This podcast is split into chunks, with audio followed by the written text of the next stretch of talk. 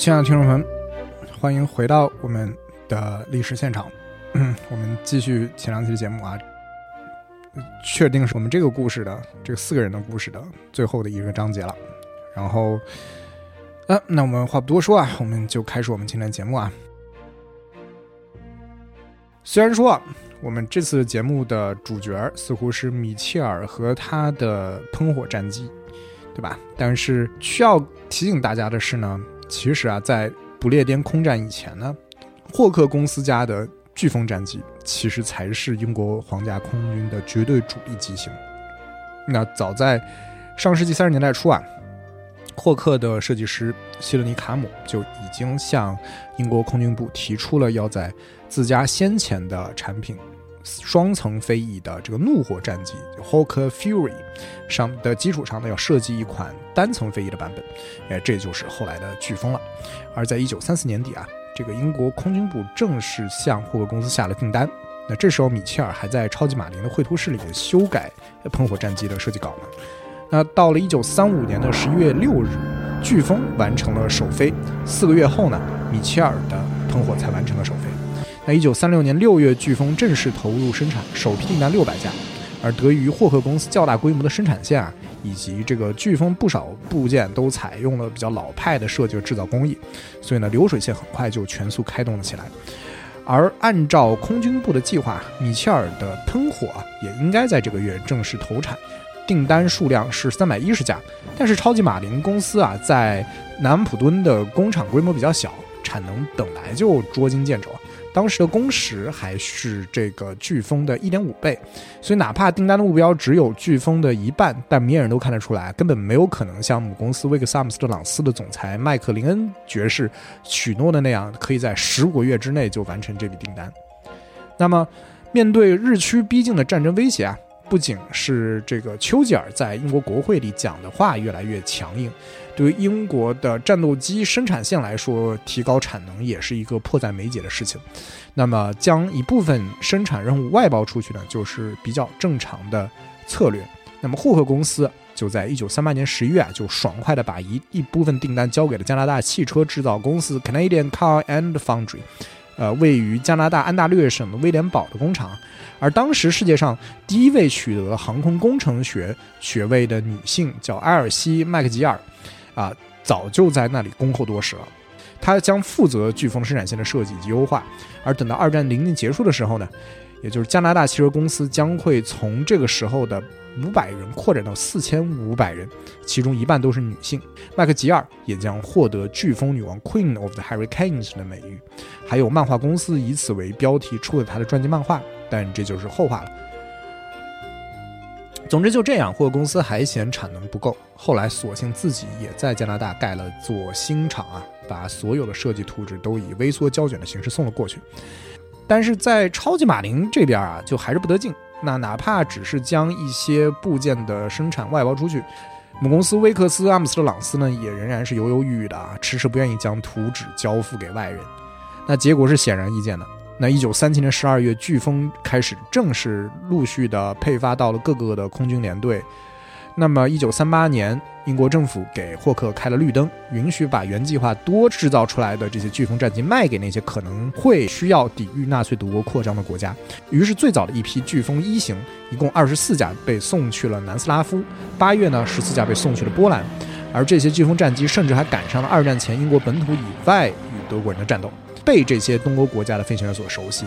而在纳粹德国正式开始进攻法国后呢，飓风更是作为英国皇家空军的主力机型活跃在欧洲大陆的上空，遍布英国、加拿大、南斯拉夫、比利时的生产线呢，更是在一九四零年八月不列颠空战前造出了五百五十架。而在超级马林这边呢，他们先是在一九三七年失去了米切尔。还因为这时候低价的产能而遭到了英国空军部的嫌弃，对方差一点说：“咱们第一笔三百一十架的订单完成之后就算了吧，你们还是去帮布里斯托尔飞机公司造那个 Bu Fighter 吧。”那么还好啊，超级马林和母公司据理力争，才让空军部改了主意，没让这款米切尔引以为傲的机型退出历史的舞台，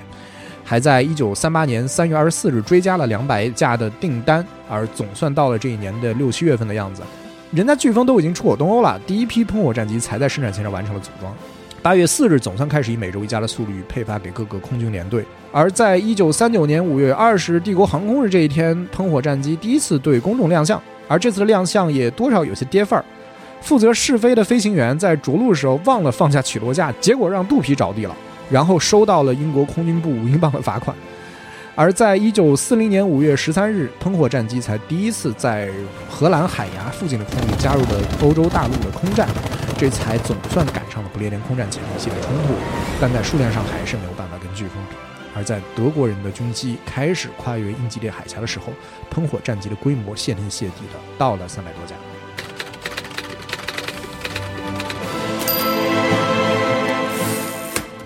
那可能有些听众会觉得，那我为什么会在这里突然开始捧飓风而踩喷火了呢？哈，大家稍安勿躁啊，且听我细细道来。那么在霍克公司出色的运筹能力的加持下呢，飓风的生产的确发力早于喷火，规模也大于喷火。而就像我之前说的，飓风比较老派的设计呢，也节省了工时，更是为英国皇家空军的地勤人员的准备提供了极大的便利，而且数量呢也有利于在即将到来战斗中牵制德国空军的军机。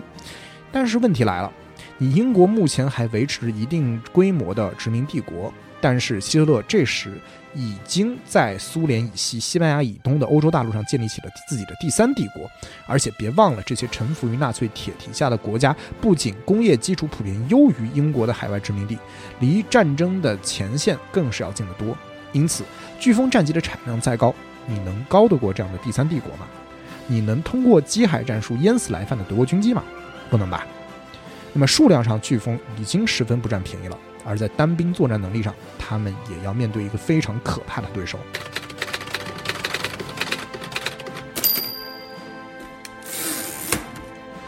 德国空军在这个阶段的主要战斗机型是 Bf 幺零九，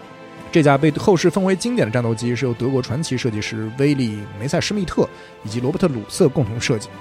这个机型的初步设计其实早在一九三四年和三五年之交就完成了。开头的 B.F 其实是当时梅赛施密特作为总工程师所任职的巴伐利亚飞机制造厂的简称，而有时你会在 B.F 幺零九之后还看到一个字母啊，比如很多资料都会告诉你，参加不列颠空战的主要是 B.F 幺零九 E，那这个尾字母其实当然是不同的型号，而且基本上是按照开发时间的顺序 A、B、C、D 这样往后排。而且往往还会根据这个字母有个昵称，比如说 B F 幺零九 A 的昵称就是 Anton，那么 B F 幺零九 B 的昵称就是 Bruno。可能有些看二战电影比较多的听众会说：“咦，我好像没有在电影里听过里面有什么角色说 B F 幺零九，但倒是经常听到 M 一幺零九。” That's a fighter. Yes, an ME-109 from the south. Peter, you take the tiller. 这也没错啊，因为到了一九三八年，威利梅塞施密特他就已经接管了巴伐利亚飞机制造厂，并将其改名为梅塞施密特公司，而 ME 正是这个公司的首字母，所以啊，二战期间盟军一方的确会称其为 ME 幺零九。而值得一提的是呢，后来梅塞施密特公司延续到了二战后，经过一系列的合并之后呢，在两千年被并入了空中巴士集团。扯远了，总之，B F 幺零九一经问世就成为了纳粹党宣传部门的香饽饽啊，到处吹其性能如何如何优越。那但可怕的是呢，纳粹甚至都不需要吹牛，因为 B F 幺零九的素质的确就是真金不怕火炼。那德国空军一九三七年援助西班牙内战的秃鹰军团中间就有不少 B F 幺零九的身影，乔治奥威尔可能亲眼目睹过。而在一九三七年瑞士举行的第四届国际飞行大会上，纳粹德国更是派了五架 Bf 幺零九 B 参加，在每次飞行演示环节中间，Bf 幺零九都在最高的海拔上飞行。而在几个月后，Bf 幺零九更是在一次三公里的直线飞行中，把这个速度飙到了三百七十九点三八迈，创下了陆上飞机的速度记录。这也是德国设计的飞机第一次拿下这一殊荣。而在这一年，飓风战机的速度只能到三百一十五迈，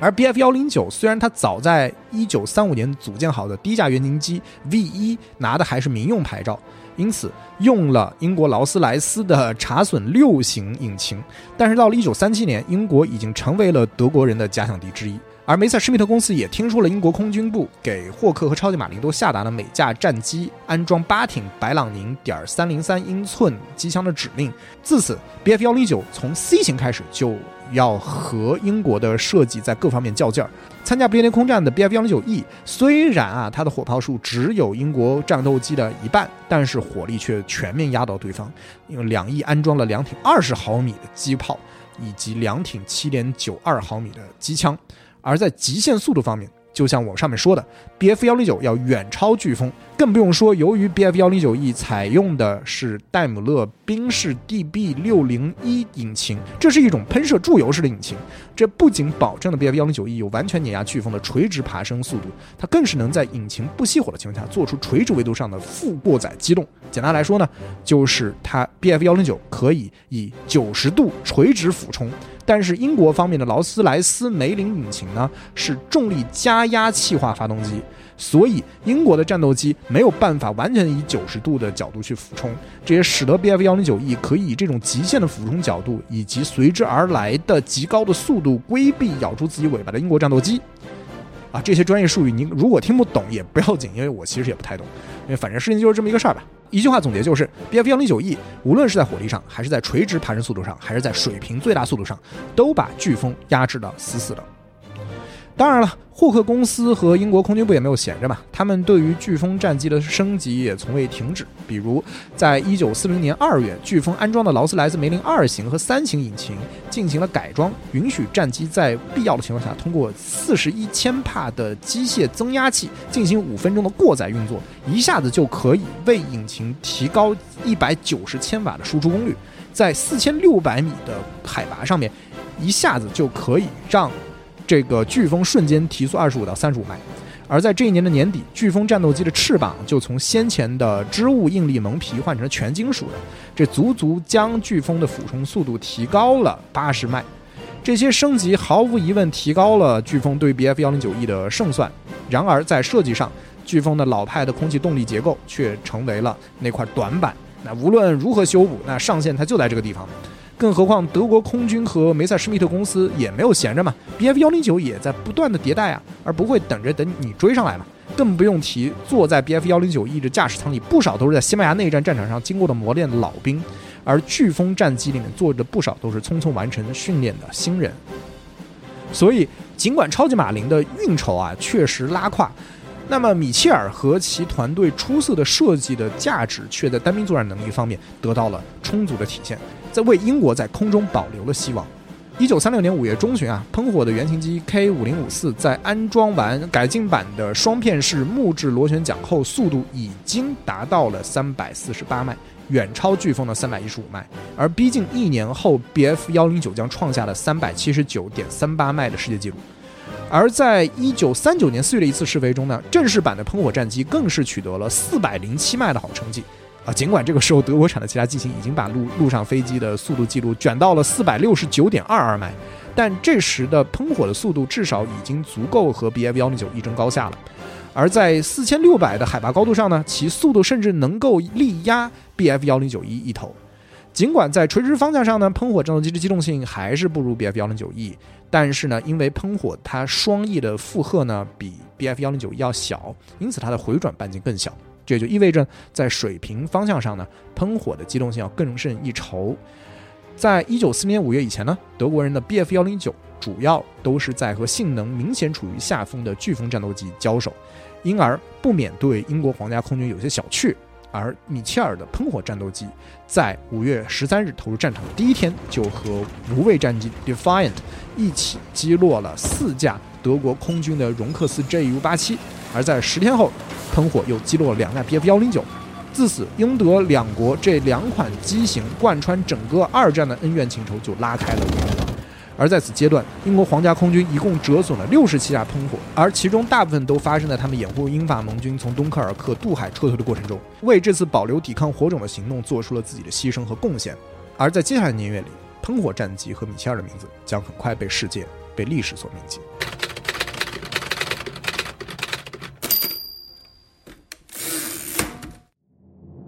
希特勒和戈林在八月收到德国情报部门的错误情报，以为英国皇家空军已在苟延残喘，能飞的飞机只剩下三百架左右了，于是下令展开鹰袭行动，来为德国陆军登陆不列颠岛的海狮行动铺路。该行动呢，旨在消灭英国皇家空军在英格兰南部所剩无几的有生力量，而且他们以为四天就够了。而英国人当时实际的军机储备数是他们估算的近乎于五倍，还有一千四百三十八架。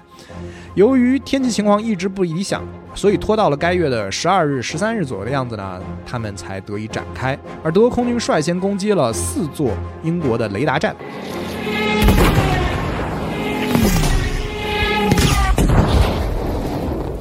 这一步选择至少证明了纳粹德国的情报部门里确实有人在认真工作，因为后面历史证明，英国的雷达系统确实成为了左右不列颠空战战局的关键之一。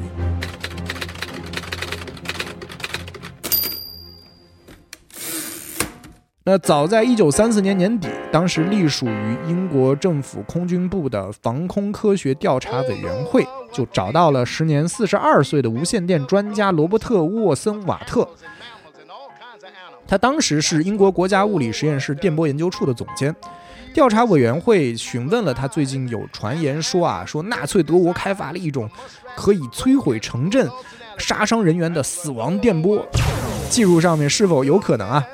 沃森瓦特呢，很快援引了自己的同事叫阿诺德·威尔金斯的计算，否认了在目前的技术条件和功能水平下面这种武器的可能性。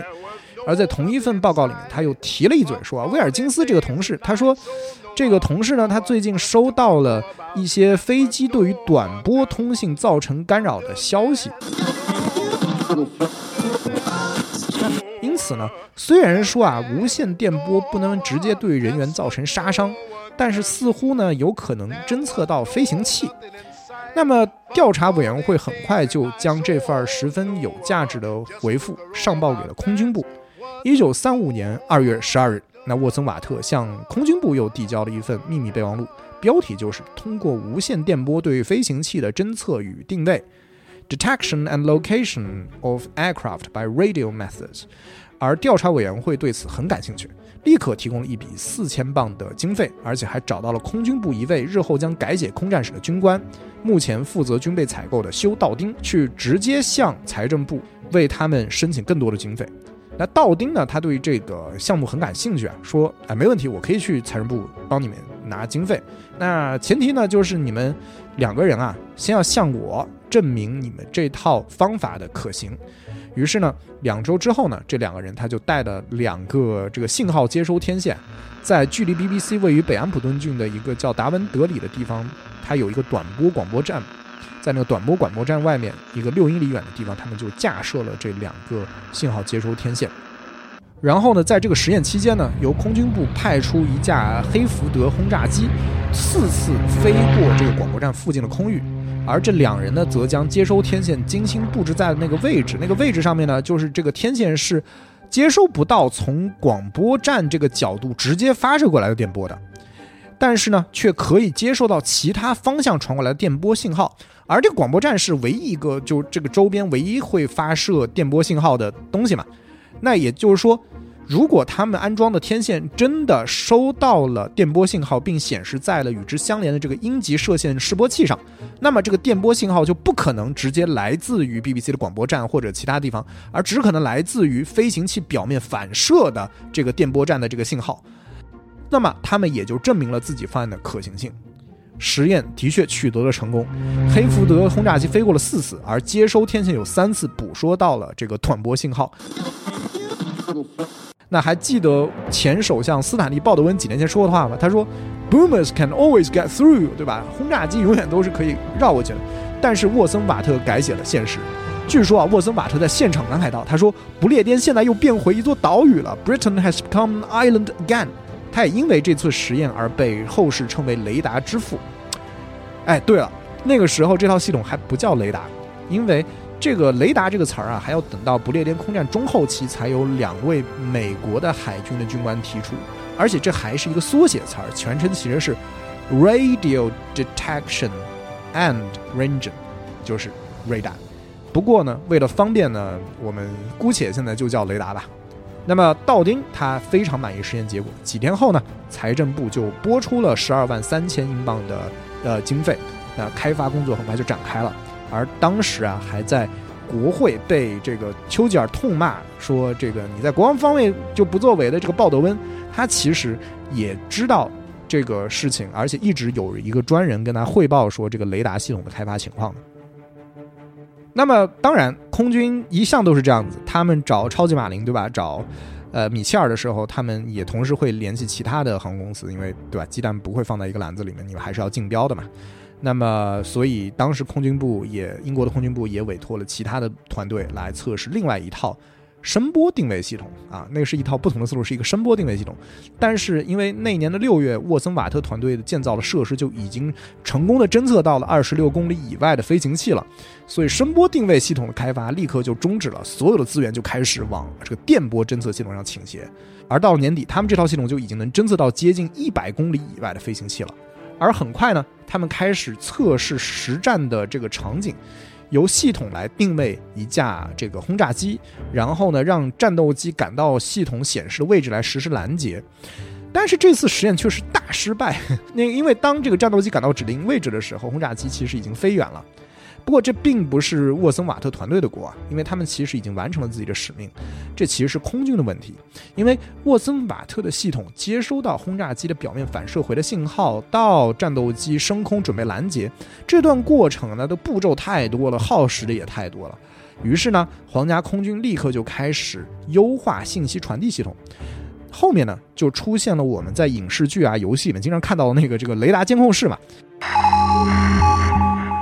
那么，而道丁主持了这项工作，所以呢，这套信息流的系统后来也被称为道丁系统。一九三七年的时候呢，三座这种规制的雷达站修建完毕，测试结果也非常不错。英国政府于是沿着这个不列颠的东岸和南岸啊，修建了另外的十七座雷达站，让这些基站呢组成一套阵列系统。而这套阵列系统呢，又称为链家，叫 Chain Home，呃，它真的英文就叫这个。所以链家听到请给我打钱好吗？而到不列颠空战的前夕呢，这个链家几乎有效覆盖了不列颠岛和欧洲大陆比较近的这个整条南岸和东岸，侦测范围甚至扩大到了法国东北部到比利时、荷兰的部分区域。而德国人的军机呢，如果他要跨海空袭英国的话呢，为了节省燃料嘛，大部分也都会从这些离英国比较近的区域起飞。而链家呢，可以在敌方军机起飞的时候就做出预警。而考虑到呢，这个英国在二战初期的战斗机数量确实有些捉襟见肘，所以雷达其实有效的减少了战斗机在空中巡逻靠肉眼定位敌机，最后可能会无功而返，甚至会被敌机攻其不备的情况，而是呢能够精确的赶到侦测到敌机的位置。而这套系统对于德国军机定位的准确率，在有些情况下甚至能达到百分之一百。而道丁呢，这个时候已经是英国皇家空军的战斗机总司令了。因此，在英袭行动开始前呢。德国空军率先攻击英国的雷达站呢，其实确实是比较明智的一招。那么八月十三日作为正式行动的第一天，又被纳粹官方命名为“英日”。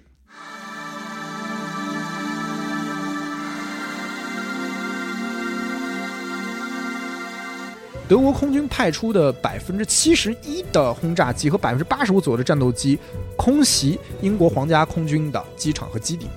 但是首战不利，并没有取得什么特别的成效。而八月十五日，格林派出了开战以来最大规模的航空队，从丹麦和挪威出发，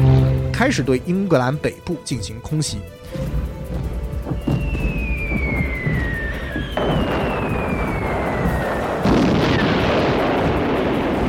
方面是因为德国人以为啊，英国皇家空军的主力都在英格兰南方，北方的守备空虚；另一方面呢，也是因为从北欧到不列颠的路途较为遥远，因此性能虽然优越，但是油箱容量堪忧的 Bf 幺零九 E 就没有负责护航，而是用了续航能力更好，但是速度和火力都不太行的 Bf 幺幺零护航，结果却意料之外的遭到了英国人激烈的抵抗。在道丁系统的加持下呢，英国皇家空军将信息优势转化成了战场优势，还采取了一套行之有效的战术，派遣这个机动性和对手旗鼓相当的喷火战机，引开负责护送轰炸机的这些 Bf 幺幺零，到后面是 Bf 幺幺零九 E 了，那使对方和自己陷入缠斗。而速度较慢的飓风则负责击落速度甚至更慢的德国轰炸机。这一天下来呢，德国人一共派出去了一百一十五架轰炸机和三十五架战斗机，结果七十五架被直接击落了，还有不少严重损毁到了没法修的地步。于是呢，英国人称这一天为 “the greatest day”，最伟大的一天。那三天后呢，也就是八月十八日，这一天呢又被英国人称为 “the hardest day”。那那天的这个天气晴朗，德国空军盯上的是英国皇家空军几处自带指挥室的机场。那天长空叠雪，发生了开战以来最大的伤亡数。德国空军损失了六十九到七十一架军机，而在空中呢，英国皇家空军虽然以一倍的代价击落了这个德国人两倍的军机，但是不少飞机却毁在了地面上，所以到头来与敌方的伤亡比又被拉成了一比一，也损失了六十八架军机。但是战争才刚开始啊，两国的宣传机器开足马力，不约而同呢把己方的伤亡数减了一半，把对方的伤亡数夸大两倍。总之，英袭行动并没有能够消灭英国皇家空军，也没有能让德国空军取得哪怕是英格兰南部的制空权。对于英国方面，雷达站和机场的空袭也没有取得什么成效，最后呢不了了之。而海狮行动也只能往后拖延了。那到了八月下旬，英国皇家空军以损失二百六十架的代价换了纳粹德国六百架飞机。这当然是辉煌的战绩了，但是考虑到这个英国方面他们的飞机本来也不太多，所以呢多少也算是惨胜了。而且呢，这个英国目前还不缺陆军、海和海军的人员，但是天上的战斗呢，这个海军、陆军爱莫能助嘛。英国的希望现在就寄托在这些数量有限的战斗机飞行员身上了。而八月二十日呢，丘吉尔也在国会的演讲中感慨说啊，全英国人民都对自己的飞行员感到。歉疚，他们呢，undaunted by odds, unwearied in their constant challenge and mortal danger, are turning the tide of the world war by their prowess and by their devotion. Never in the field of human conflict was so much owed by so many to so few. 他说，不屈于不高的胜算，不惧于持续的挑战与个人的安危。 就凭自己的勇气和热血力挽世界大战的狂澜，这么少的人却为这么多人做出了那么大贡献，这是人类战争史上前所未有之事啊！那么，除了抵御来犯之敌啊，英国皇家空军偶尔也会派出轰炸机去袭击纳粹德国的领土。一九四零年八月二十五日，皇家空军就派出了八十一架轰炸机抵达柏林上空。虽然原本的目标是一些工业设施跟商业区了，但是当天因为多云，所以就没砸准，就炸到了居民区，导致了一部分柏林市民的伤亡。而且呢，后来也就变成了常规了。那希特勒原本还叮嘱过德国空军，没他的命令呢，不许轰炸伦敦。他听说柏林遭了轰炸的消息，这个怒从心中起，恶向胆边生。八月三十日，他取消了此前的这个作战计划，并且在九月四日发表了公开演说，谴责英国人对于这个柏林市区的野蛮轰炸，宣布将要轰炸伦敦，并在九月五日正式签署命令。这就是所谓的 Blitz，就伦敦大轰炸的开始。而这当然也属于不列颠空战的一部分。那么第三阶段就开始了。英国其实早在几年前就做过伦敦空袭的预案，当时伦敦的人口有九百万，那占据英国总人口的五分之一，那么生活在接近于两千万平方公里的面积里，而不少有一定岁数的伦敦市民可能还会想起二十多年前一战的时候的德国人的齐柏林飞艇和双翼水上飞机黑云压城出现德国上空的景象，这对于还不知道核武器为何物的他们来说啊，基本上已经是形同于世界末日的景象了。而在一战和二战之间的这几十年，人类在杀人的科技上的进步啊，更是有目共睹。所以在二战前，大多数英国人对未来伦敦在轰炸中的伤亡数有着极其悲观的估计。那么，就像我们前面说的，在张伯伦不情愿的对德国宣战之后呢，英国立刻启动了疏散市区妇孺的这个预案。只不过后来的德国飞机没过来嘛，但是现在他们真的要来了。那么，地下防空洞是应对空袭的最好办法。但是呢，战前这个英国政府呢授权财政预算，并且呢顾虑到了可能会引发社会恐慌这些问题呢，所以他就没有造。那么用现成的东西呢，那就是伦敦地铁了嘛。那么一战的时候，伦敦中心城区的不少市民，他们就会在月明星稀、适合飞行的夜里，成群结队的进入这个地铁过夜。一九三七年秋季以前呢，英国政府将八十六座地铁站开放给市民避难。而根据后来的估计呢，一战期间伦敦地铁最高峰时期容纳过三十万的市民。现在德国人的飞行器再次来敲门，于是呢，伦敦的各个地铁站又要开始作为避难设施向市民开放了。那么现在每天下午四点，伦敦市民都会啊就近挑个地铁站，在外面排队来进去。伦敦大轰炸开始的九月中旬呢，每天晚上呢会有十五万的平民在地铁里过夜。夜间的地表时不时传来震动，在不算亮堂的白炽灯光影的晃动中啊，地铁隧道中被激起的细微的灰尘，在人的肉眼里面变得尤为明显，仿佛是几千公里外阿拉伯半岛沙漠里偶尔会卷起的沙尘暴的微缩景观。伦敦地铁虽大，但是根据一九四零年十一月的一项统计呢。真进去避难只占伦敦人口的百分之四，还有百分之三十六的人会躲在一些其他形式避难所里，还有百分之六十伦敦市民就是躲在家里。一九四零年十月，政府开始扩展地铁隧道，希望能够容纳八十万人，只是迟迟没能够完工。不过，对于现有的这个地铁站的改造倒是完成了，在里面添加了一些什么炉灶啦、卫生间啦，甚至还会把一些这个地铁列车开过来当餐车。而这个民间组织也开始履行自己的职能，比如说这个英国的红十字会救世军，他们很快呢就在地铁里啊展开各种各样的这个娱乐活动啊，会有什么演唱会啊、电影放映啊、话剧啊，还有那些这个从图书馆里搬出来的书，呃，借阅给市民。那么，可能之前做了最坏的心理建设啊，结果这场大轰炸并没有像英国人战前的以为那么严重啊，甚至喜欢谈论天气的英国人嘛，对吧？他们就是喜欢谈论天气嘛，他们还发明了一个新词儿，说今天天气非常的 blizzzy 啊。那当然呢，这个心理咨询师和精神科的大夫呢，也在尽职尽责的做自己的本职工作，为英国人民的心理健康做着自己的贡献。但是有趣的是呢，这个大轰炸开始后，这个自杀率和酗酒率反而都下降了。因为当没有空袭警报的时候呢，人们会上街溜达，而且呢，经常会喜欢这个围观这个被轰炸的建筑，而且呢，人数经常会多到妨碍救援工作的地步。那酒吧的生意就更好了，因为这个啤酒不属于配给物嘛。还有十三万人去了这个罗德板球场去看比赛。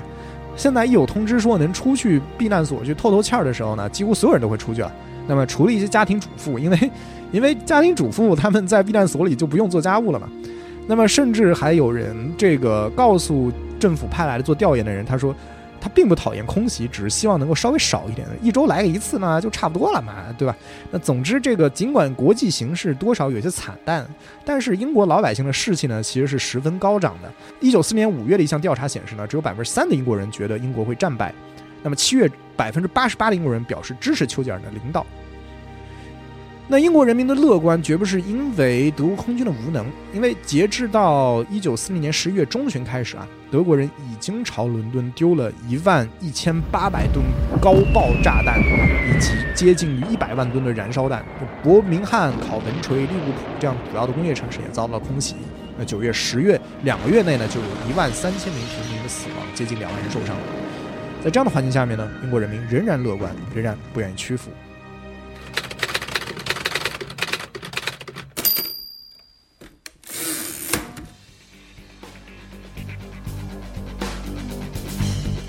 九月十五日，德国空军发动了针对伦敦市区规模最大也最为集中的袭击。袭击的目标是位于伦敦西北方著名的巴特西发电站周边西北向的铁路线和火车站，目的呢就是要切断英格兰中北部的工业区以及港口向伦敦输送补给的命脉。纳粹德国的情报部呢仍然没有更正他们之前对于英国方面这个军机生产速度的低估，所以。德国空军还是这样的结论嘛？就是说，如果鹰袭行动还没有打光你们的飞机，那我再努努力啊，你就差不多了啊。所以呢，就投入了更多的这个军机和人员。而这个出发前呢，这个德国的飞行员也轻松的在驾驶舱微笑着朝地勤人员竖起大拇指，也许还约定几个小时后就就回来吃喝啤酒吃猪肘。而他们也坚信不久后啊，还有勋章、鲜花、掌声、镁光灯在柏林的勃兰登堡门下等待着凯旋的他们。与此同时，他们却不知道啊，在多佛白牙的另一头，在那翠绿的岛屿上，在泰晤士河两岸烟囱林立的碧空之上，到底有什么等待着他们不谙世事的青春？纳粹德国往多了算，从早上到黄昏，大概八个小时内，一共出动了一千五百架军机；往少了算，有一千一百二十架。其中有六百二十架战斗机、五百架轰炸机。在这一天，标志着不列颠空战的最高潮，因而也被冠以了整个战役的名字，被称为了不列颠空战日。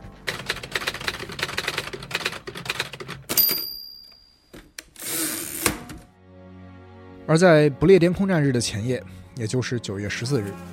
在康沃尔的绿野上，威尔关上了他们家羊圈的门他的母亲从窗口探出头，喊他回家吃饭。他闻到了炖土豆的香味儿。在肯特，空气里弥漫着咸腥味儿的海边，詹妮借着月光修补着挂在架子上的渔网。一只寄居蟹飞快地从他脚边爬过，就像刚放学的孩子一样。飞速地冲向了反射着月光的大海。在格拉斯哥，阿里斯特在车间的水盆里洗着布满油污和水泡的双手，然而有一只大手拍了一下他稚嫩而单薄的后背。他往后扭了一下头，发现是满脸胡茬的罗根来接他的班了。而在罗根身后，那艘轮船的骨架看起来也似乎有一百多米高。在汉普斯特德荒野上，伊莱莎和他的小狗乔治俯瞰着远处伦敦的天际线。他叹了一口气，他还记得一年多前的伦敦，每到夜幕降临的时候，灯火就会亮起，璀璨如银河，与夜空的群星交相辉映。现在却一片漆黑，一片静寂，偶尔才会被德国轰炸机扔下的炸弹点亮，像火龙的眼睛，发出不祥的火光。而在离他们不到二十公里的地方，排布着大小不一、形状不一的军用机场，一共有二百六十九架喷火和五百五十三架飓风，静静地等待着不列颠各处的库房里面、跑道上面。他们的装甲板和螺旋桨反射着群聚如山峦的云层和无法被遮挡的月亮。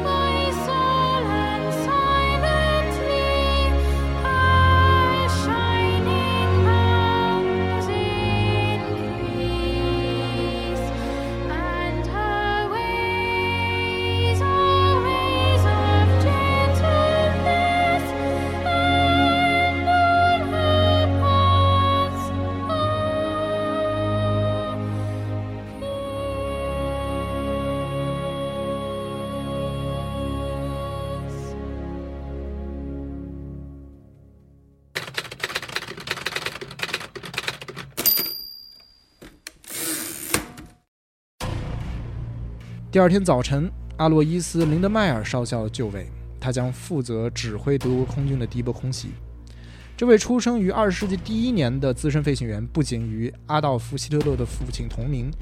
而且也是奥地利人。他负责指挥的轰炸机七十六联队，此前已经在东线的波兰战场崭露头角，而在西线进攻法国的战役中间，更是大放异彩。先是在对阿斯卡尔曼的空袭中摧毁了英法盟军的二十八架军机，又在对图尔的空袭中间摧毁了二十架，后来更是在交通高峰期领导了对雷恩火车站的空袭，一共摧毁了五百节左右的车厢。更不用提他空袭过在沙勒罗瓦、康布雷、里尔和鲁昂周边集结的英法盟军的陆军部队。而因为这一系列战功啊，他在一九四零年七月二十一日被授予了骑士铁十字勋章。现在才过了不到两个月，林德迈尔又再次得到了建功立业的机会。十时十分，轰炸机七十六联队第一中队的十九架道尼尔 DO 十七轰炸机，从法国西北部的维克桑地区科尔梅耶空军基地起飞。科尔梅耶镇上红色瓦片的屋顶，在林德迈尔的眼里开始变得越来越小。与此同时，同属汽车联队第三中队的八架 D. O. 十七在他们北方三十二公里处也起飞了。这两个中队在亚眠上空完成了集结后，飞往灰比海角。在这座矗立着与波佛白峡类似的白垩土断崖下，浅浅的海水在阳光的照射下显出了剔透的青绿色。而在断崖上灯塔里驻日的管理员应该叫亚瑟·路易·罗贝，他已经守了八年的灯塔。这天，他要是听见了飞机的引擎声，因而走到了灯塔的瞭望台上，抬起头，他应该就会看到数不清的 Bf 幺零九战斗机。在二十七架 D-U 十七轰炸机的前方、侧方和正上方组成了立体的阵型，齐齐的向烈焰的方向飞去。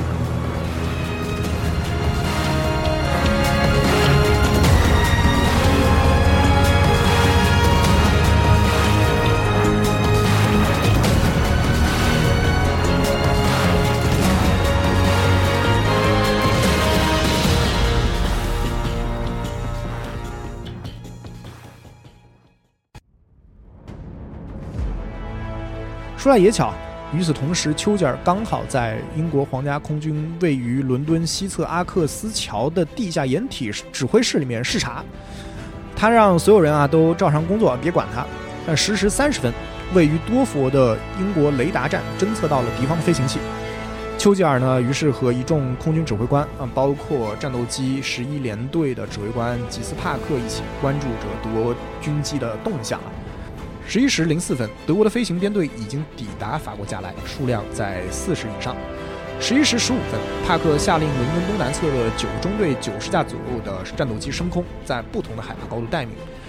十一时二十分，十二联队也收到了起飞的命令。在之后的两分钟以内啊，在指挥官道格拉斯·巴德的率领下，五十六架战斗机腾空而起。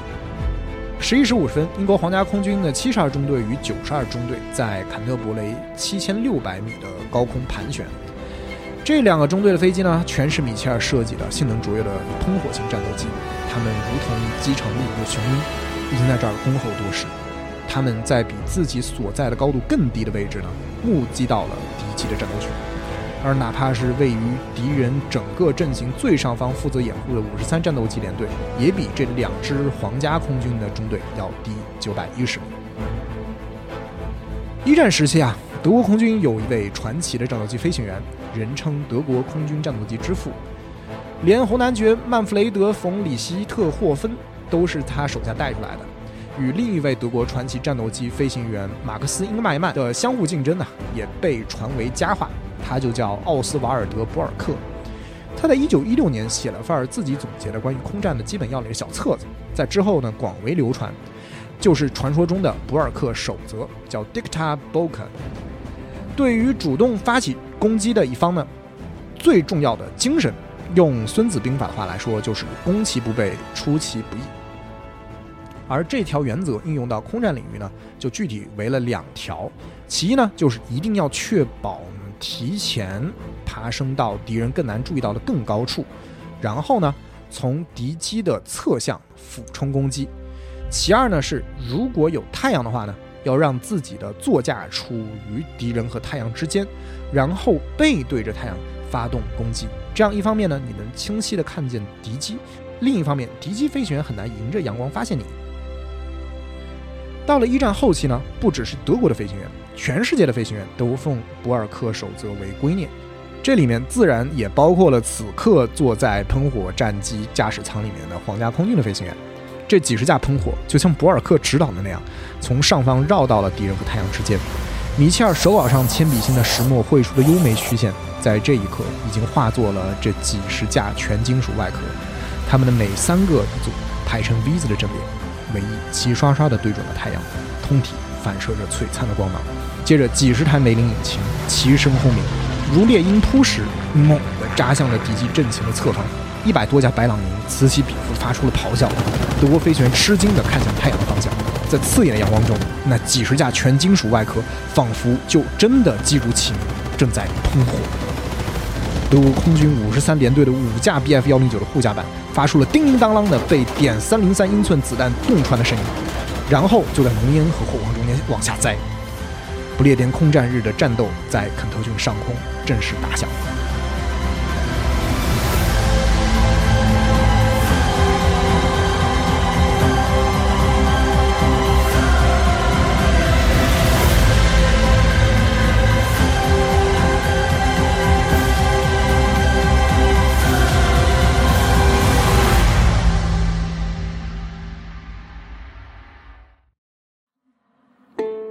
颠岛东南端的肯特郡啊，一直以来啊都是英国历史重要一部分。肯特这个名字起源于两千多年前居住于此的布里吞人，在他们语言中间，肯特这个词意味着海岸之地或边缘之地，这里就是这座海岛的边缘和尽头。而对于已经平定了高卢全境，并在北海边厉兵秣马的凯撒这样子的古罗马人来说啊，肯特是相反意义上的世界边缘。在天气晴朗的时候。凯撒站在欧洲大陆的边缘北望，就能看见地平线上隐约浮现着的那一排耀眼的白牙。他知道那就是希腊人口中的真正世界的边缘阿尔比。肯特郡的坎特伯雷不仅有着全英国最古老的建筑坎特伯雷大教堂，五百多年前的杰弗里乔叟围绕着这座城镇创作的坎特伯雷故事集，亦被认为是英语文学的开端之一。肯特郡呢，因为其宜人的气候和肥沃的土壤，而有了“英格兰的花园”的美誉。而在肯特郡繁花盛开的绿野之中啊，淡绿色的啤酒花田散布其中。两百年前，盈利心切的酒商们将散发着肯特郡土壤芬芳的啤酒花过量的加入到了啤酒之中。远在南亚次大陆殖民地的东印度公司的雇员和士兵们，才能够经过一年半载的远洋航行的酒桶里，倒出泛着苦味，对他们来说却无比甘甜的印度淡色埃尔。更不用说十年前，温斯顿·丘吉尔在他不得志的黑狗岁月里，就是在肯特郡的查特维尔庄园里秘密会见他情报部门的朋友们，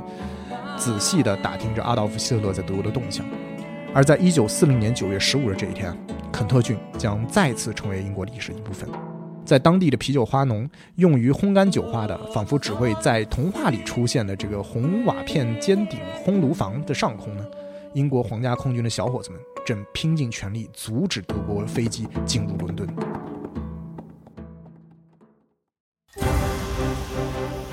英国皇家空军九十二中队的喷火们希望一鼓作气地突破德国战斗机的防线，直接进攻阵型中央道尼尔 D O 十七。但是护航的 B F 幺零九战斗机群反应过来，引擎舱中的 D B 六零幺也发出了仇恨的怒吼，在喷火的火力伤及轰炸机前，开始与他们在碧海之中。而皇家空军的几个中队也陆续赶到，加入了混战。德国人的 D.U. 十七轰炸机还在艰难地向目标地点飞去，但是这时候，大部分负责护卫它的战斗机都已经被皇家空军的喷火和飓风截停在了肯德基上空，陷入了狗斗。两方的战斗机拖曳着气流和中弹后机身冒出的烟雾，飞行轨迹在半空中交织出了错综复杂的线条，而更多数量的喷火和飓风还在赶来的路上。尽管德国空军的战斗机群目前为止完成了引开英国皇家空军战斗机的任务，但是帕克的消耗战术开始起效，那些还没有被击坠的所有 Bf 幺零九流量都开始告急，只好在十二时零七分开始撤离。现在所有的 Do 十七里的德国人应该都有一种裸奔的感觉，机组的成员都在警惕地观察着四周。果然啊，英国皇家空军的五零四和二五七中队的二十架飓风这个时候赶到了，战斗再次开始。接下来战斗里面却出现了一个漫画式的小插曲啊，会出现一个幸运儿和好几个倒霉蛋。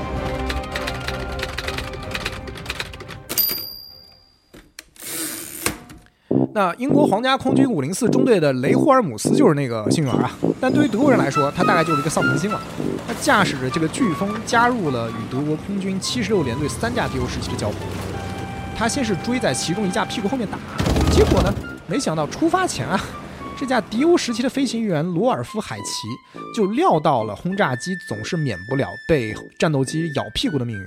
所以预先呢在屁股后面装了一个火焰喷射器，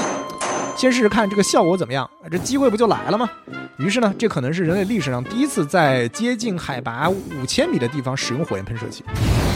猜怎么着？这个火焰没烧多远啊，倒是油从这架飞机后面这个跟窜机了似的，啪一下就就糊到了这个雷的这个飓风驾驶舱的这个挡风玻璃上面，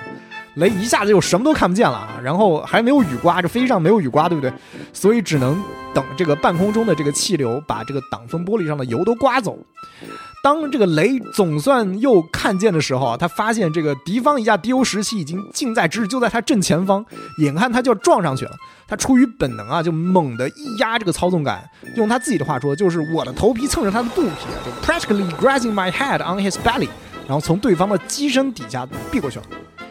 然后呢，他又盯上了另外一架 DO 十七，刚追着打了一会儿，结果呢，突然有一个白色的物体突然从敌机机身上面飞了出去。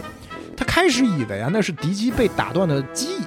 但是他驾驶的这个飓风正在以四百多公里的时速飞行，还没等他反应过来啊，这个白色的物体就已经啪嗒一声搭在他的这个飓风的这个右机翼上了。他这个时候才发现，那个白色的物体是从驾驶舱跳出去的飞行员和他的降落伞，结果呢，就这么把这个后机翼给缠住了。他明显能感觉到自己的这个飓风正在被拖慢的速度，所以他驾驶这个飞机左摇右晃了这个老半天，他总算把这个倒霉蛋儿和他的降落伞给这个甩下去了。但是他的这个传奇经历还没完啊，他又盯上了第三架 DO 十七。而这架 DO 十七的驾驶员呢是菲尔德·魏博尔·罗伯特·泽贝，而这架 DO 十七引擎在半路上就出了点故障，泽贝之前他就发现了，然后骂了句娘，觉得自己的运气真是差到了谷底。哎，这话就不能说太早，这才哪儿到哪儿。这个引擎的故障呢，就导致他的这个飞机的速度比较慢，越飞离这个大部队就越远，现在已经落后了半英里远了。而在空战中啊，优先攻击落单的敌机是铁泽。于是呢，英国的战斗机就一窝蜂地盯着这个泽贝 DO 十七打。这个雷他驾驶他的这个飓风也加入了这个围殴，但是刚按下发射键，却发现这个飞机没有反应啊，这才发现他的弹药油已经打光了。但他注意到啊，这个泽贝 DO 十七的这个尾巴啊，就机尾啊，似乎就已经快散架了。于是脑袋一热啊，就让自己的这个飓风这个朝左倾斜，然后油门一踩就朝这个敌机撞了过去。他原本的想法是呢，用自己的飓风的左翼去撞断这个敌机的这个左尾翼，结果没想到把敌机的整个后半截都给撞断了。然后呢，这个敌机的这个两翼在半空中也就开始解体。在一阵这个剧烈的撞击之后，雷的飓风就开始一边往左偏转，一边开始下坠，操控全部失灵了。那这个雷赶紧打开驾驶舱跳伞，结果啊，刚爬出去就被气流掀了出去。他身体在这个机身上还砸了一下，然后肩膀又被飓风的尾翼给撞了一下，就他强忍着这个疼痛去拉了这个降落伞这个拉环，降落伞噗的一声打开了。结果呢，这个剧烈的这个减速引发的震动把他的这个 脚上的鞋都震掉了。他就这么一边就光着脚啊，缓缓的降落，一边目送着这个敌方只剩半截的这个迪欧时期直直的朝这个维多利亚地铁站坠落下去。这个时候，这个 D U 十七机身上这个悬挂炸弹嘛，它是轰炸机嘛，就也松脱了，然后开始呢往另外一个方向自由落体。而这个另外一个方向是哪儿呢？就是白金汉宫的院子。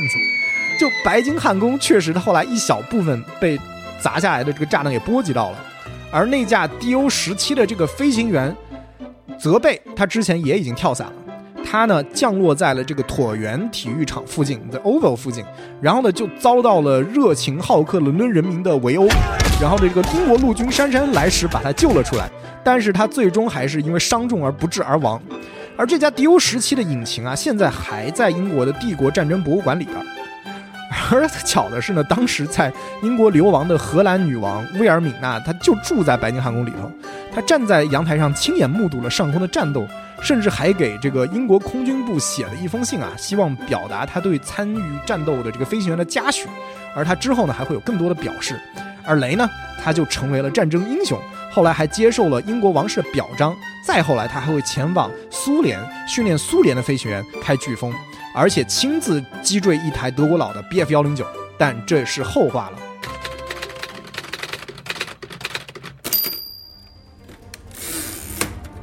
那就在这段小插曲发生的几分钟之内啊，德国人就已经被击坠了六架 DO 十七，还有四架逃命似的往回飞，剩下的十五架赶紧丢下炸弹之后，在第二波前来驰援的 BF 幺零九的护送下面呢，向法国的方向返航。所以呢，这场午间的战斗就此结束。德国作为进攻方赔进去了十二架 BF 幺零九，六架 DO 十七，大概是出发时兵力的百分之十二点五。而英国方面也不轻松，也损失了十三架战斗机，这是场毫无争议的胜利。反正丘吉尔他对于结果还是挺满意的。十三时零五分啊，英国所有的战斗机都返回到了地面上，地勤人员加紧维修、加油、补充弹药，飞行员们也开始在写字板上开始填起了这个作战报告，趁自己还记得的时候啊，记下自己的机坠数和战斗的各项细节。那差不多也是在这个时候呢，德国的轰炸机和战斗机也都在加来降落。那据统计，有两架飞机受到的损伤实在太过严重，以至于降落的时候就直接栽在地上。也就是说，德国人损失了八架敌 u 十七。那德国人不会放弃，因为元首的命令是绝对的，德意志民族的生存空间是至高的。那负责上午袭击的这个军机还没着陆前啊，负责下午的军机就已经出发了。十三时三十四分，德国人又来了。那经过英国雷达站的侦测，以及九十二中队飞行员亚伦莱特驾驶的喷火在高空的肉眼确认，英方初步统计来犯敌机约二百二十五架。因此啊，皇家空军派出了二百七十六架喷火和飓风空敌。但实际上，德国人这次派来了四百七十五架军机，因此下午的战斗不同于上午，更加的艰难和凶险，敌我军机比达到了二比一。而在战斗机方面，啊每两架英方的战斗机就需要对付三架德方的 Bf 幺零九。英国皇家空军与德国空军的战斗在肯德军上空再次拉开，而这次德国空军受到更加严格的保持阵型命令，尤其不允许擅自离开队伍追击英国的战斗机，因此。英国的喷火和飓风不断采用一击脱离的骚扰战术，德国人只能白白的。那一架飓风遭到重创，但是飞行员还是在飞机失控前把这个机头对准敌方的 DU 十七，然后跳伞，这架飓风就直直撞向 DU 十七，两架飞机同归于尽。十四时三十一分，德国军机抵达泰晤士河，进入了英国防空炮的范围，被迫躲避炮火。那一架 DU 十七遭到了重创。十四时三十五分，敌众我寡的局势已经很明显了。那丘吉尔这个时候还在阿克斯特桥的指挥部里，他问帕克说：“哎，我们还有其他的战斗机可以上吗？”那帕克老实回答说：“没了。”不过他说没了，指的是他自己的十一联队所有的飞机都已经在天上了。而这时候啊，帕克也着实有点焦头烂额，突然才想起来说：“哎，这老大不是就在边上吗？”所以立刻请求丘吉尔派附近其他连队的战斗机过来。而丘吉尔呢，让部下发了几道加密指令之后呢？十和十二连队的所有飞行员都冲向了停机坪上自己的座驾，短时间内，一架架的喷火和飓风腾空而起，飞向伦敦的方向。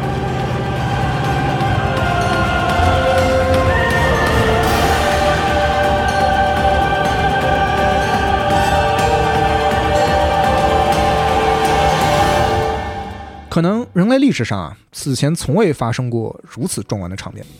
在一座城市上空。一路呼啸着接近一千架战斗机和轰炸机，水汽从伦敦六百英尺的低空一路向上累积到了三千七百公尺的高空，形成了足有八座帝国大厦那么高的并机云。而在这座遮天蔽日的庞然巨物边啊，一度有一千架，或是印着蓝白红同心圆，或是黑色铁十字的战斗机与轰炸机交错缠斗，以千变万化的轨迹在天际勾织出了繁复的花纹。劳斯莱斯的梅林与戴姆勒宾士的 DB 六零一，白朗宁的点三三英寸机枪与莱茵金属的 MG 十七七点九二毫米机炮，时而浅唱低吟，时而声嘶力竭的纷乱旋律响彻云霄。而就在这两千平方公里的空气中，各个波段的电波里充斥着飞行员、指战员、接线员、发报员、观测员、口译员用英语、德语、波兰语、捷克语、荷兰语以及摩尔斯电码发出的密集而激烈的信号。与此同时，伦敦各处的屋顶上、烟囱上、空地上，站着五万名手持双筒望远镜的观测员，还有一些胆大的普通人都仰着脖子，屏息观看着这壮阔的景象。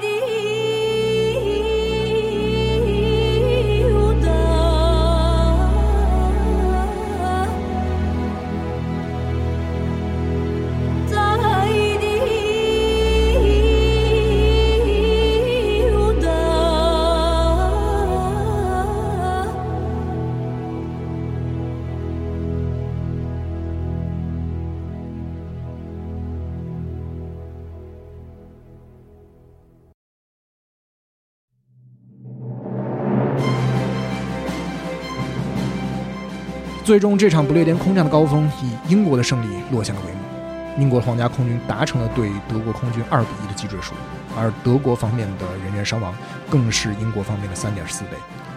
在德国空军付出了如此高昂的代价之后，英国皇家空军依然存在，德国还是没有掌握不列颠的制空权，伦敦通向西北的铁路线也没有被切断。不过当天晚上，德国倒是险些通过更卑鄙的方式，部分完成了希特勒给予他们的任务。十七时四十分。德国空军二幺零联队的二十架军机从法国诺曼底地区北端的瑟堡半岛起飞，向北穿过英吉利海峡的中段，朝英国怀特岛飞去。虽然啊，附近的空域其实有好几个英国皇家空军的飞行中队在巡逻，但德国人却成功的避开了所有的巡逻任务。十七时五十分，便已抵达了怀特岛的最南端。五分钟后，他们抵达南普顿的沃尔斯顿。听到南安普敦，可能有些听众反应过来了呀。没错，他们是冲着喷火战机的制造工厂去的。当时正好有一位二十二岁的飞机爱好者亚历山大·麦克基，在市北的咖啡厅里喝茶。他拿着双筒望远镜看到了全过程，给我们留下了珍贵的口述记录。据他回忆啊，来袭的德国军机有两片垂直的尾翼，很有可能是道尼尔 DO 十七或是梅塞施密特的 BF 幺幺零。而南安普敦的高射炮全程都在朝他们射击。这些轰炸机一共投放了十到十一吨的炸药，但却没有能够命中喷火的制造厂，而是砸中了附近居民区的煤气还有自来水的总管线，以及南普敦港口的造船厂。在德国人撤退的时候啊，皇家空军的战斗机才姗姗来迟。要是这些炸弹真的命中了喷火的制造厂，那么的确会大大减少英国人的战斗机产量，没准真能改写不列颠空战的历史，也能完成他们对于米切尔的复仇。但是英国人民今晚是幸运的，德国人并没有能做到。丘吉尔大概在那天下午空战告一段落的时候，就回到了唐宁街十号，然后就上床就寝了。但是在晚上八点的时候，他就被叫醒了。下面的人告诉他一个坏消息：大西洋上啊，不少英国的运输船被打没了。但又告诉他一个好消息：但是我们皇家空军的小伙子们以四十架以下的代价击落了德国人一百八十三架敌机。光这一天在空中的成绩就足以抵得上我们之前在大西洋上所有的损失。丘吉尔当然很高兴啊。那尽管我们现在知道这个数字是被夸大了的，但是在这种处境下的英国人民来说啊，胜利的消息是珍贵的。英国空军部在此战后发布公告说，皇家空军一共击坠了一百七十五到一百八十五架敌机，英国人民举国欢腾。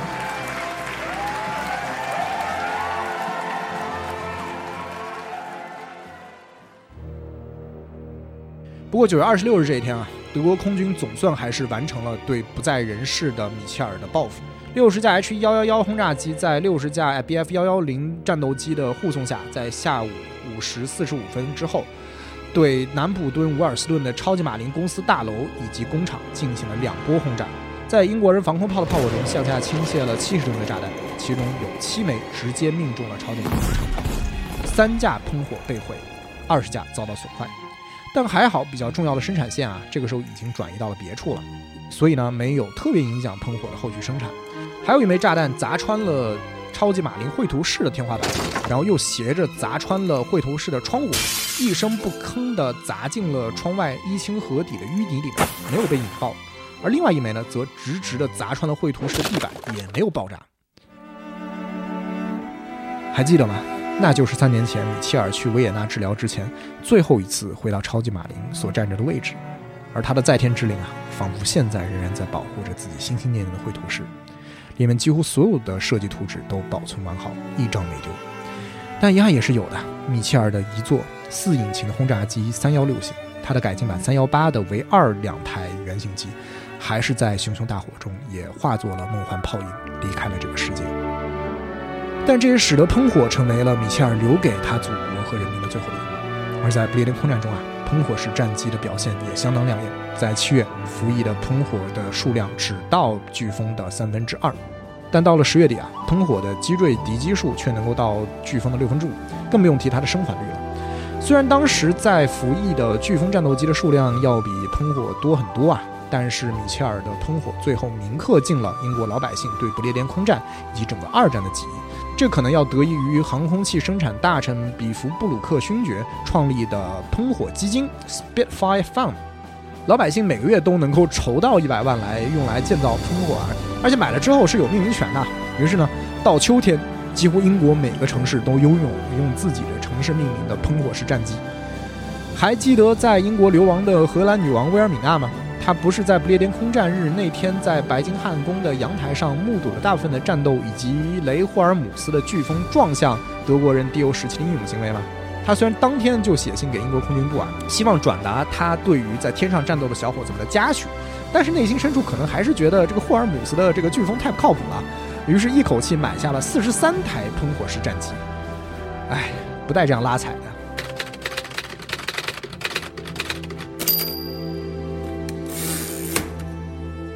希特勒动摇了，眼看着迟迟拿不下不列颠的制空权，他在九月三日啊，把登陆作战的时间延后到了九月二十一日。到了九月十九日啊，眼看还是没有什么起色，他命令完成集结、准备进行跨海作战的运输船尽数解散。十月十二，他又说登陆作战后延至冬天。但冬天到来前呢，他做出了拿破仑一百多年前一样的选择，放弃渡海，挥师东进。他即将在第二年夏天发动巴巴罗萨计划。然而，俄国的冬天还在斯大林格勒等待着他。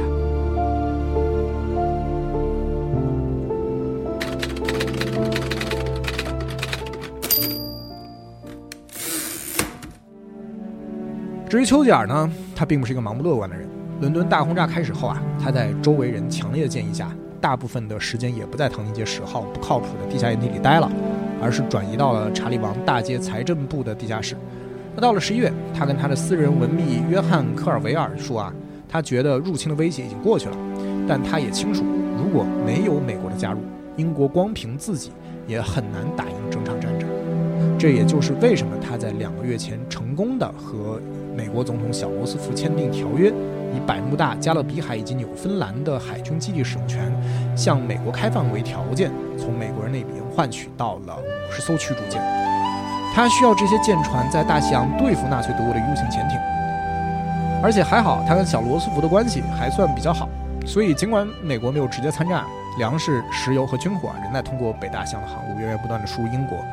小罗斯福呢，则即将说服美国国会通过租借法案，在不参战的情况下来继续为反法西斯的一方提供必要的物资，而很快他将会与丘吉尔在纽芬兰见面，并签署大西洋宪章。战争终会结束，和平终将到来。一九五三年，丘吉尔凭借第二次世界大战的回忆录以及他青史留名的一次次演讲，力压海明威，获得了诺贝尔文学奖。颁奖者的颁奖词是：“大政治家和大战士难得也是大作家。我们想起凯撒、马库斯，甚至拿破仑。丘吉尔的政治和文学成就太大了，我们忍不住要将他刻画成具有西塞罗文才的凯撒。”以前从来没有一个历史领袖人物两样兼备又这么杰出，跟我们如此接近。丘吉尔将会很长寿，一直活到一九六五年。那一年，那四个利物浦玩乐队的小伙子从女王伊丽莎白二世手中接过大英帝国勋章。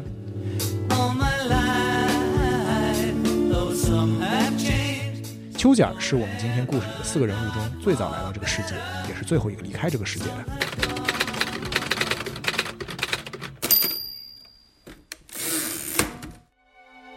那至于那个普通人家的孩子奥威尔，或者埃里克·亚瑟·布莱尔，他得了肺炎，还记得吗？一九四九年的时候，二战已经结束好多年了，而他也终于完成了一九八四，但似乎还有很多事情难以释怀，比如他的青梅竹马杰辛莎。而不知道是不是冥冥之中的默契啊，杰辛莎在翻看《动物庄园》的时候反应过来，这个乔治·奥威尔就是埃里克·布莱尔，他赶紧给他去了一封信。奥威尔喜出望外，两人通了几次信，打了几次电话。他期待能够再次见到他。然而，一九五零年初，奥威尔就去世了。杰辛莎默默出现在了参加葬礼的人群中。他们终于再次见面了。奥威尔有一篇自传性质的文章，叫做《Such Were the Joys》，在里面回忆了一战时期的少年时光。那时他还会倒立在草坪上，还会和杰辛莎说他想要写出 H.G. 威尔斯现代乌托邦那样的作品。而在那个时候啊，他的母亲也还会为他念威廉布莱克的《天真与经验之歌》。而他这篇文章的标题也就出自于此。Old John with white hair does laugh away care, sitting under the oak among the old folk. They laugh at our play, and soon they all say, Such such were the joys when we all, girls and boys, in our youth time, would sing on the echoing green。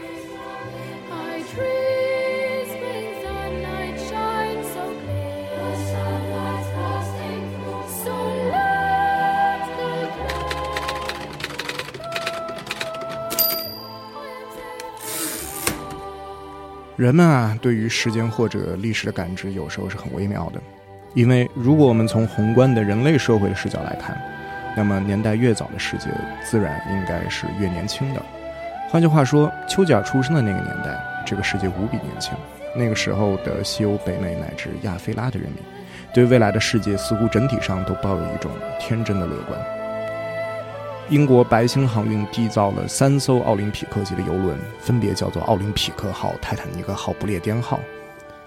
而丘吉尔弥留之际的世界似乎也随着他一同老去了。人类经历了两场世界大战、核武器的爆炸、铁幕演说、越南战争。但如果我们从更微观的个人，或者说所谓世代的视角来看呢，又会得出截然相反的结论，即离我们离此刻跟进的年代反而是越年轻的，而古代是遥远而老迈的。直观的感受上来说，活跃在这个年代的人，自然要比活跃在以前那个年代的人要年轻。每个世代的人都代表着从他出生到四五十岁之间的年代。我们根据一个人现在的年龄来判断他所活跃的那个年代到底是年轻还是老迈。于是从这个视角来看，丘吉尔年轻时所处的年代反而是老迈而遥远的。当时英国还统治着太阳永远不会落下的广大殖民地，而丘吉尔弥留之际的世界反倒显得朝气蓬勃。那些比他年轻得多的人，哪怕是属于既得利益者的白人青年们，都开始反对争夺苏伊士运河的战争和越南战争。人类开始向太空进发，火箭正在以更加风驰电掣的速度，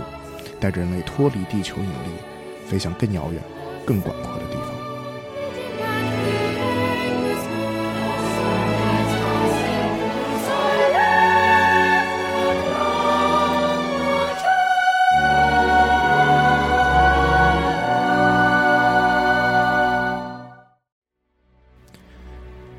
以上就是历史中的他们的一生。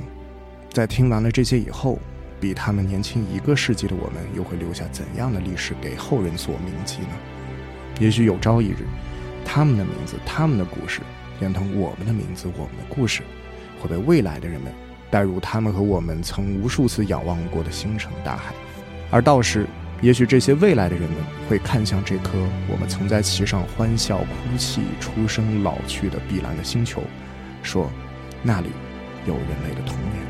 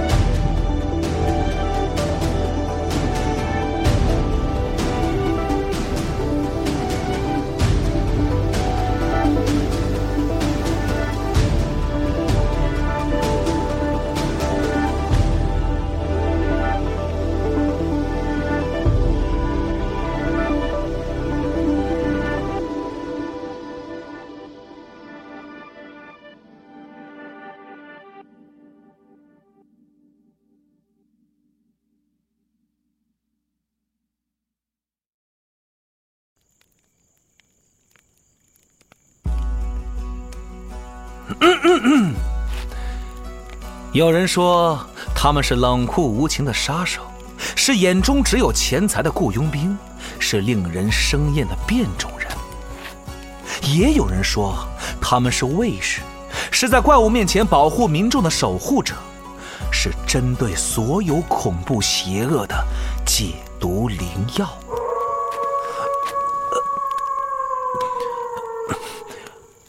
嗯，不过我认为啊，至少单说杰洛特，他呀就是个有点自大的普通人，并且有时候呵呵相当冒失。就拿丢剑这事儿来说吧，我的天哪，那可是猎魔人之剑啊，他怎么就那么随便的？